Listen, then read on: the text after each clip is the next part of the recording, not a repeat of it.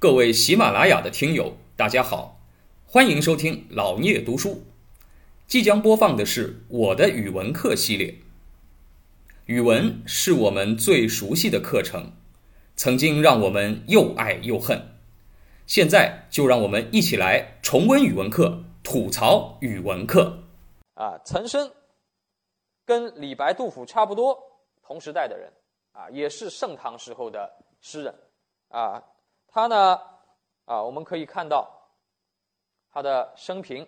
生在一个没落的世家，啊，天宝三年的进士，啊，这个官衔跟杜甫差也差不多。一开始，啊，这个后来呢，后来呢，啊，他这个出道比杜甫要早一点，啊，所以呢，啊，升官了，啊，在天宝十三年的时候，啊，这个到了安西节度使，啊，这个封长清的幕府，啊，就是做人家的参谋。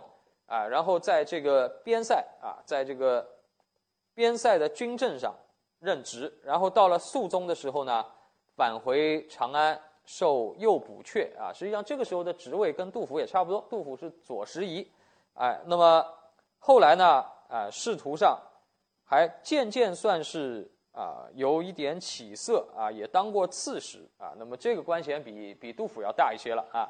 那么。所以呢，叫他岑加州，他在加州做过官，啊，那么，但是做的不长啊，后来罢官啊，就去世了。那么，岑参他是什么呢？他是盛唐边塞诗派的代表作家，和高适啊，高适刚刚说过了，李白、杜甫的好朋友，和高适并称，叫高岑啊。这两位呢，都是写边塞诗的。边塞诗是唐代的一个特色，我。上次讲过，就是唐代怎么样？唐代是一个啊外向型的国家，对外的征战很多，所以呢，哎，也刺激产生了很多边塞诗人啊，描绘这个边疆的战事以及边疆的风土人情景色，哎，那么这是一个比较特殊的现象。后来啊，到了宋代以后，写边塞诗的就不会很多了。那么。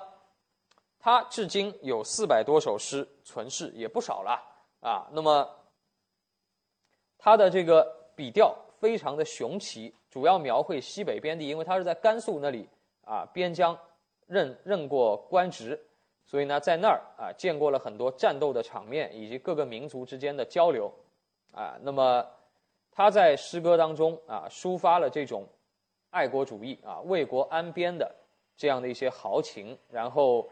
啊，写到了各种将士的这种英雄气概，在诗歌艺术上有他自己的一个边塞诗的特点，啊，那么咱们这首诗呢，啊，它是叫什么呢？叫做书卷自如的啊，它要用舒卷自如的这个七言歌行体，哎，歌行体有点像什么？咱们刚刚看到的李白的《将进酒》啊，也是有那种歌行体。哎，那么歌行就是古诗了，它就不是后面的格律诗啊。那么创造出这种音节流畅的、用韵多变的诗体啊，表现的手法上呢有浪漫主义的色彩啊。那么能够寓情于景，想象力比较丰富啊。我们来看看岑参的诗啊，这个啊这首诗上来。歌行体跟李白一样，对吧？也是君不见啊。看来在当时，这个君不见开头的是一个流行歌曲啊。这个君不见，走马穿行雪海边，平沙莽莽黄入天。哎，这个挺像的啊。哎，你刚才学了《将进酒》，君不见黄河之水天上来，奔流到海不复还。哎，这个差不多。哎，那么后面呢，它是一个整齐的歌行啊。你看。就是每三句一段，哎，这个跟后来那个律诗不一样。律诗是什么？两句两句一连，两句两句一连，很严格的啊。这个古体诗呢不一定的，啊，古体诗这样也同样可以啊，因为它是歌行，是可以当成歌唱的啊。那么它的旋律估计就是这样，哎，这个三个小节算一个段落的，所所以它是这样的一个啊这样的一个排列，哎，那么。这个主要描绘的是什么？描写西北边地的奇异景象和行军的艰苦啊，描写这个戍边的将士战斗的精神啊，以及对敌的必胜的信心啊。那么这首诗它不是一个纪实啊，不是战地纪实，而是诗人的想象，哎，但是呢，他其实也融入了诗人曾经自己啊战争当中的一些亲身经历，但他写的不是他自己真的经历的那一次，而是附加了他的想象，就跟我们现在啊这个小说一样，对吧？有的小说他写的也是真事，但是呢，他可能是把几件事融合在了一起，加上自己的想象，描绘了这样的一个场面。那么，哎，这首诗当中比较有特点的一一方面是景物描写，啊，还有一方面呢是它的语言。啊，我们可以看到景物描写上，比如说开头，开头啊，君不见走马穿行雪海边啊，这个一提就是什么北方，啊，这个北方啊。这个雪像海一样，对吧？那么马在当中走啊，然后还有黄沙，叫平沙莽莽，黄入天，起风了。这个啊，戈壁滩啊，这个黄沙卷起来啊，这个非常的壮丽啊。那么接下来写到什么啊？叫做轮台啊，轮台就是这个轮台县在哪里啊？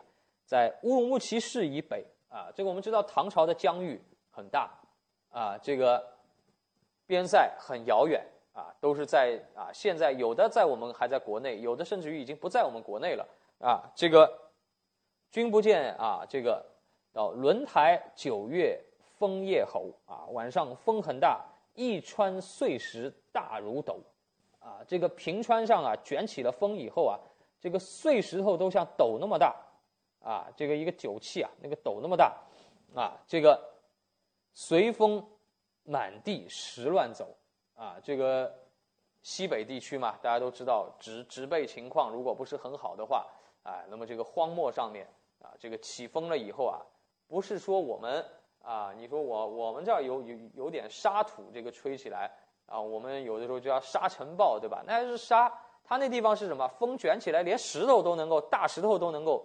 啊，在在空中飞舞啊，这种场景啊，这个匈奴草黄马正肥啊，这个啊，这里当然匈奴它不一定就是指匈奴族啊，这个时候呢是指西北地区的这个通称啊，这个马肥了以后呢，当然战争就要开始了，对吧？这个这个季节，金山西见烟尘飞啊。这个金山有的说是博格达山，有的说是阿尔泰山啊，这个我们且不管它了，就是新疆那边的这个山啊啊，金山西见烟尘飞，汉家大将西出师，啊，这个指封长清啊，其实指的就是他当时的领导嘛啊，他在封长清这个节度使的麾下工作，对吧？这个封长清其实就是他的领导啊，那么他一般呢，唐诗当中喜欢用韩来啊，用汉。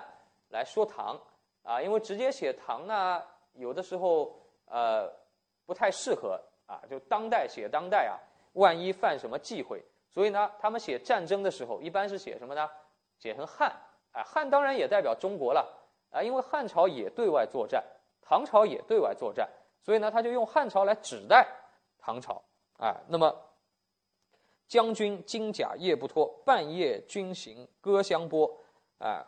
风头如刀，面如割啊！这个是写什么？写这个在战争过程当中啊啊，这个将军如何啊？将军夜不夜不卸甲呀？这个昼夜有战争啊啊！这个军队怎么样呢？哎，半夜行军的时候啊，不说话，但是呢，这个兵器相互碰到会有叮当声响，哎，这个寒风凛冽，就像刀割一样啊！我我们现在还用这个比方，对吧？啊，马毛带雪，汗气蒸啊！这马跑得很快啊，虽然毛上有雪，但是呢，马身上又有汗啊。这个五花连前悬坐兵，哎，这个五花，李白用过五花马，对吧？说明当时五花马是挺好那种马呀。哎，这个连前，它身上有这个前行纹的骏马，啊，这个跑得很快，啊，这个。下面呢，啊，叫木中草屑，啊，验水凝，啊，木中草角验水凝，啊，草席啊，啊席，这个在幕府当中，其实就写他自个儿了。他是在这个节度使的幕府当中嘛，做参谋嘛。这个在幕中草拟檄文啊，檄文打仗之前啊要写檄文，在这个当中啊写这个檄文的时候怎么样？天气很冷，风很大啊，砚台里的水都会结冰啊。这个虎骑闻之，应胆慑，料之短兵不敢接，车师西门筑陷节啊，这个啊敌人的骑兵。啊，鲁骑啊，鲁骑，敌人的骑兵怎么样呢？啊，听到了以后就会害怕，啊，这个不敢来短兵相接，啊，不不敢接战，啊，这个车师，车师是指汉朝西域一个国名，啊，就是用古名来指代今名，这个是以前诗歌当中常见的，啊，那么啊，这个地方呢，哎，就站着等你大捷，等你战争的胜利，啊，这个。写的非常的啊有气势，英雄气概啊，就写到自己啊，其实就写到大唐的军队如何的强大啊，这个将士用心，对吧？所以呢，哎，你看能够不战而胜啊，那么这个是什么？盛唐时期的景象啊，哎，这个盛唐时期的景象，这首诗写在天宝十三载，你看天宝十三载啊，七百五十四年，这个时候。实际上，啊，是封长清。我们书上写了，封长清出征西北，平定波仙叛乱。啊，当时确实是有地方叛乱了。这个封长清出兵，啊，带着岑参一起，啊，这个跟着他出师，是给封长清出师的送行之作。啊，送行之作，就这仗其实还没打，他呢是表达一种良好的祝愿，就他的领导啊，这个封长清要出战了。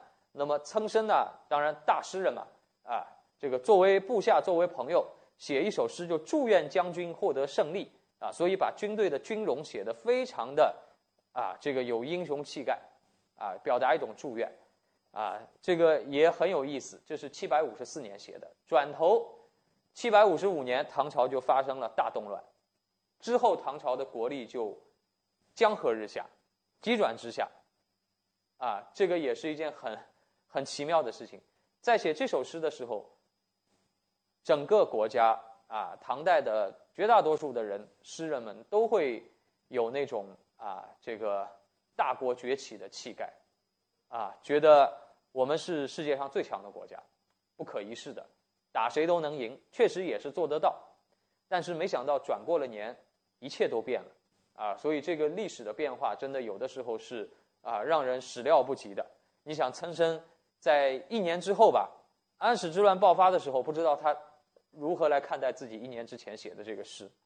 感谢您的聆听。如果您有任何问题想与主播交流，请在评论区留言。欢迎订阅本专辑，期待下集再见。